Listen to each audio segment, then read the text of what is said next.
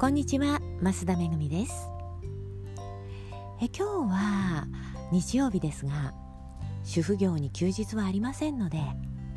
朝から2回洗濯をして先ほどお風呂掃除をしたついでに猫のトイレを洗いました。で今日光消毒をしているのでその間に音声ブログを更新しますね。今日は見える電話っていうサービスについてお伝えしたいと思います。この見える電話はドコモが3月1日から正式にサービスを開始するそうでどんなサービスかというと電話をね自動で文字から音声音声から文字に変換して届けるサービスなんですよね。でもすでに2000人ぐらいがトライアルで使って、え改良してきてるそうで。まあ対象は耳が聞こえにくい方とかね、え自分の声で言葉を話すのが難しい方。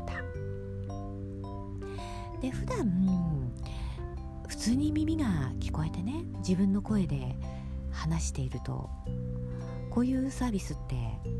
スルーしてしまいがちですけれども、まあ、タレントのつんくさんが何年か前にね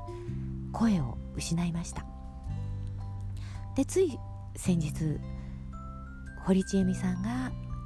舌がんの手術を受けました。しばらくは自分の声で言葉を話すのがね難しいんじゃないかと思います。そういう時にねこういうサービスがあったら普通に会話ができるんですよね。でね実は私のおじなんですけれども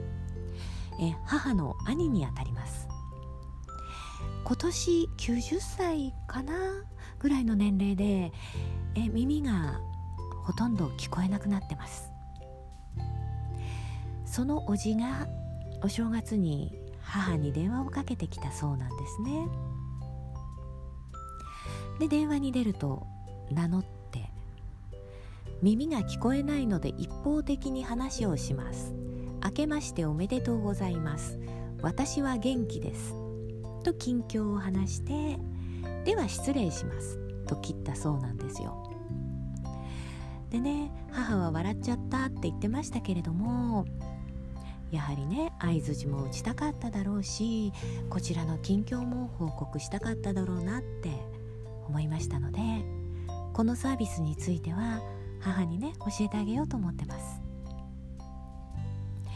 でこのサービスなんですけれどもまあ音声同士でも、えー、届けられますし音声はその場でねリアルタイムに文字変換してスマートフォンの画面に表示する。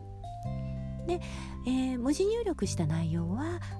音声にして相手に届けてくれる。それがねアプリなどをインストールしなくても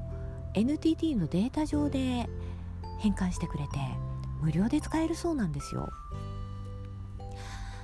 でこの見える電話を利用するっていうことは、えー、自動音声でねあの通話する相手に案内されるそうですですので私たちもね全く無関係ではなくてその言葉を話すのが難しい方から、えー、見える電話を利用していますと言ってかかってくる可能性もありますのでねぜひぜひ知っておいていただきたいと思って今日は皆さんにご紹介しました。またね身近にこういうサービスが必要な方がいたら是非教えてあげてください。このね音声を文字に起こす機能そして、えー、文字から音声を起こす機能ねこういうのってこういう技術の進化ってね本当にバリアフリーな世の中を使っ作っていける素晴らしい技術の進歩だと思います。それでは今日はこの辺で終わりにしますね。最後までお聴きいただきましてありがとうございました。また明日も聞いてください。